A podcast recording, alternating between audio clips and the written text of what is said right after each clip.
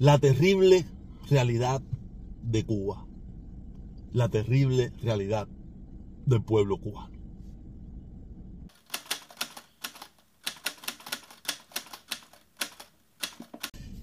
Si usted quiere que el Partido Republicano, o mejor dicho, el Partido Trumpista, pierda, tenemos que apoyar a Trump.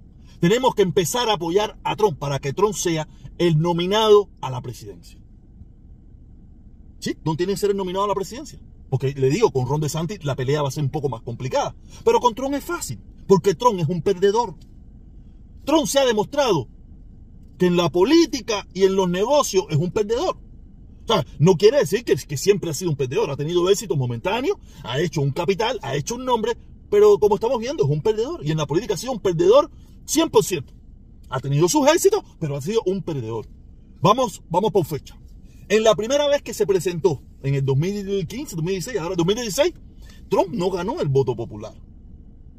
Trump, con su discurso ese eh, de, llamando a las bajas pasiones, un discurso de odio, un discurso donde llamaba a esa parte blanca norteamericana que es mayoritaria, tú sabes, a decirle, oye, mira, yo estoy aquí por ustedes. Al final, mm, no creo que haya sido mucho, pero hizo los llamó y por eso fue que logró ganar dos o tres estados pequeños que le dieron el voto electoral. Porque el voto popular nunca lo tuvo. El pueblo norteamericano mayoritariamente nunca lo quiso. No lo quiso. Ahí está, ahí están los, los números. Después vamos al término medio. En el término medio de la presidencia de Trump, Trump perdió el Congreso y perdió parte de los senadores. Perdió, no ganó. Los mantuvo en un primer momento y después los perdió en, el término medio. Después llegó las elecciones para eh, nominarse para, para, cuatro años más y perdió de calle. Perdió el voto popular, perdió el voto electoral, perdió el Congreso, eh, eh, empató el Senado. Quiere decir que Trump y las políticas de Trump son perdedoras. Son políticas perdedoras, políticas fáciles de derrotar porque el pueblo norteamericano no los quiere. Ahora mismo, como está la situación del país con todo este problema de salir de la pandemia, con todos los problemas que tienen, que hay, que hay en, el, mundo entero y en este, y en este país, en, Estados Unidos, se decía que venía una ola roja donde el Partido Demócrata iba a perder, iba a perder malanga y su puesto de vianda. Y no fue así. la ola roja que hubo en el estado de la Florida no quiere decir que eso fue en toda la nación, no fue así en toda la nación. El 98% de todos los políticos que se llamaban trompistas perdieron. Recuperaron el Congreso, pero por mínimos números. No fue un número descomunal para cómo está la situación. Es para que hubieran ganado, no sé, 50, 70, 80 asientos. No, ganaron 12 asientos. El Senado lo perdieron. Sí, que ni ganaron tan siquiera, ni, ni, pudieron mantener el Senado. Quiere decir que las políticas de Trump son fáciles de derrotar y el pueblo norteamericano no los quiere. Y después de los sucesos del 6 de enero y después de todo lo que ha estado pasando, el pueblo norteamericano no los quiere. Por eso tenemos que apoyar a Trump para que Trump sea el nominado. Ahora mismo Trump no está, no está como favorito, está Ron DeSantis.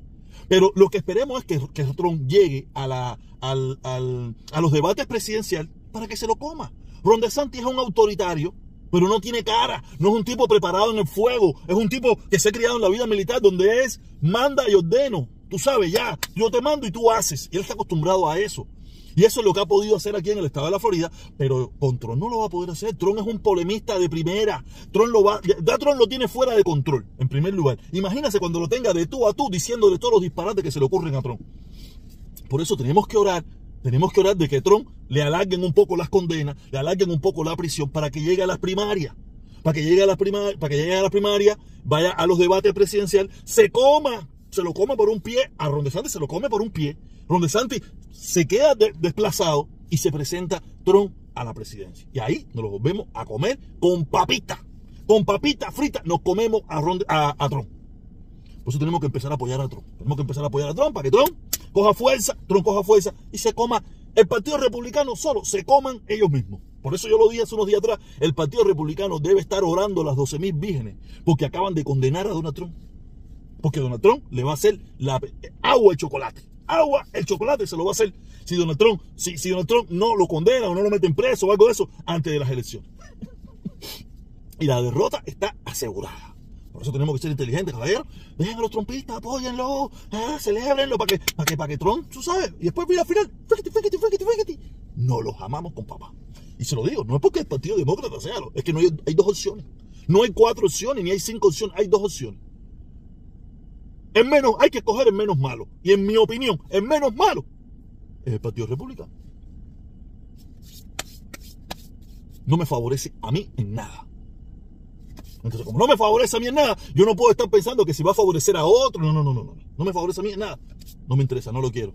Ya, esto, esto es fácil. Yo no puedo ser tan bobo de, decir yo lo quiero porque favorece a mí. No, no, no, no. Lo mío primero. Yo soy el número uno. Sin mí, lo demás no existe porque no estoy yo. Entonces, si tengo que estar yo para que lo demás exista. Y, yo, y para existir yo, tengo que ser el número uno. O por lo menos un partido que no me crea tanto problema. Yo no quiero vivir en bronca y pelea. Si a usted le gusta vivir en bronca y pelea, a mí no. A mí me gusta pararme aquí, sentirme tranquilo, hacer mis comentarios, hacer lo que me da la gana y punto. Y tener que andar por la calle como andaba yo, con un R15 aquí en el carro y una, y una pistola en el bolsillo. Porque como yo no le gustaba a los trompistas, yo hablaba en contra de Trump, tú sabes. Y yo no estoy para eso. Yo no estoy para tener que andar cargado con una pistola, un R15 las 24 horas del día. Porque, porque hay un grupo de personas que me detesta porque yo no lo apoyo, porque yo no hablo bien de esa persona. Fíjate, eso no pasa ahora. Eso no pasa ahora con Tron eso sí pasaba. Yo tenía que andar con un R15 y una pistola aquí en mi carro. Y cuando salía para la calle. Porque habían un poco de locos que se creían que ellos eran los bárbaros. ¿Ok? Nada. Vamos para el segundo tema. Vamos para el segundo tema que es muy triste. Es muy triste que hoy en día, hoy en día, eh, cuando hablamos de Cuba, hablamos de un país en ruina. Un país destrozado. Un país que, en un momento determinado fue en Latinoamérica o en América Latina, en el continente americano completo, estuvo entre el 1, el 2, el 3, el 4, el 5 en algunas cosas. Hoy en día Cuba está en el penúltimo lugar, solamente sobrepasado por Haití. Y también vivíamos en una dictadura, para que no vayan a pensar que no, había una dictadura también. Pero una dictadura que no, Todas las dictaduras son malas. Y había un embargo también. ¿sabes? Había un embargo. No como el embargo que hay ahora, pero el embargo de ahora se lo ha buscado el gobierno que, existe hoy en día, o la dictadura que existe hoy en día, lo ha querido mantener por los, por los años que tiene. Porque es muy fácil. Es muy fácil. Hacer las cosas como las hace la mayoría de los países del mundo y ese embargo se acabaría instantáneamente. Solamente sería responsabilidad de nosotros los cubanos hacerlo bien o hacerlo mal. Ya, eso quiere decir que, que, no me hablen del embargo. El embargo, Estados Unidos es un país independiente y soberano que toma las medidas que estime conveniente para su país. Como dice el dicho, si nosotros queremos, nosotros no, no es mi caso, porque yo no tengo nada que ver con eso, no tengo el poder de nada de eso. Pero si hay un dicho que dice que si tú te peleas con el cocinero va a pasar hambre. Y en este caso, el cocinero es dueño de la cuchara, de los sartenes, de la cocina, de los frijoles, de la pata de puerco, de la cebolla, del ajo y del ají. Es el imperio, ah, no, es el imperio norteamericano. Y si tú quieres comer, tiene que venir bien vestido, como ellos escojan. Oye, aquí hay que venir con mangas largas, con corbata, camisa blanca y negra. ¿No quiere, no, quiere, ¿No quiere ponerte nada de eso? No venga, no coma, pero no me eche la culpa a mí. O sea, así piensa el gobierno de los Estados Unidos. Así piensa el imperio norteamericano. Yo no tengo ningún problema que tú te sientes a la mesa. Pero tiene que venir camisa blanca, corbata, pantalón negro y zapatos de charol. Y vas a comer de todo. Hasta lo que tú quieras comer. No hay problema. Pero como en la isla hay un grupito que ha tomado el poder a golpe de muerte, de prisión, de obligar a la gente que tenga que irse para sobrevivir, ellos están comiendo por otros lados. No le preocupa que el pueblo cubano coma o que el país luzca bien solamente mantenerse a hacerse la víctima a nivel mundial. Mira, nosotros los... No, no, no, no. Nunca se le ha preguntado al pueblo cubano si quiere vivir en esa miseria. Y, si y cuando se le ha preguntado, se le ha preguntado con una pistola en la cabeza. En libertad, en democracia, o con... No se le ha preguntado nunca. El pueblo cubano tiene miedo a la hora de hablar. Póngale un micrófono. Eh, coja 10, coja 20 cubanos de la calle y póngale una cámara y un micrófono. No tiene que decir nada, mamá. Una cámara y un micrófono y ponga el y que ponga a hablar para que usted vea. El miedo que tiene a la hora de hablar. Aunque últimamente, en los últimos tiempos, ha ido perdiendo el miedo poquito a poco. Pero el cubano es una persona con miedo.